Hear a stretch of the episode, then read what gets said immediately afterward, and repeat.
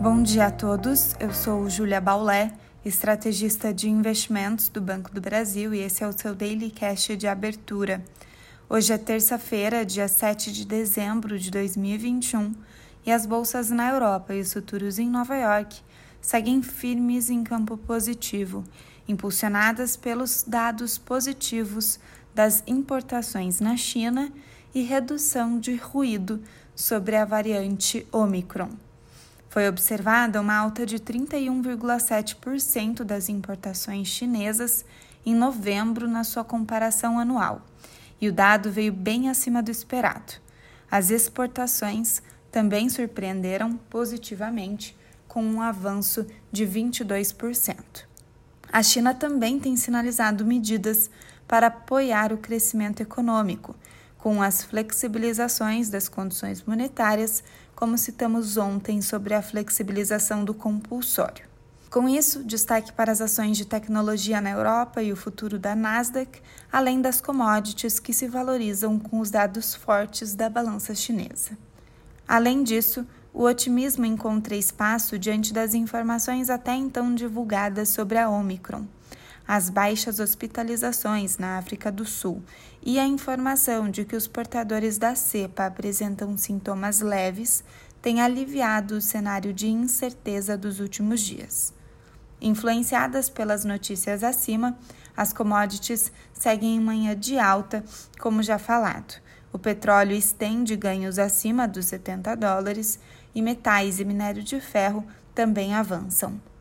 No Brasil, destaque para a agenda política. A promulgação fatiada da PEC dos precatórios ainda não foi concluída e segue sob o radar dos investidores. Os senadores continuarão debatendo o assunto nesta terça-feira. Enquanto isso, o governo se prepara para a edição de uma medida provisória para viabilizar o Auxílio Brasil de 400 reais ainda em dezembro. O impasse sobre a promulgação da PEC pode trazer alguma cautela para os mercados locais, mas o sinal positivo do exterior deve favorecer o apetite ao risco. Ontem, o Ibovespa aproveitou o alívio no cenário internacional para avançar aos 106.858 pontos, uma alta de 1,70% no pregão. Em relação ao câmbio e curva de juros, vale reforçar o impacto do aperto monetário a ser contratado nos Estados Unidos. O dólar segue em patamar próximo aos R$ 5,70, que, em conjunto com a inflação elevada, pressionam os juros curtos na curva. Apesar disso, as apostas para a decisão do Copom de amanhã permanecem concentradas em uma elevação da Selic em 1,5%.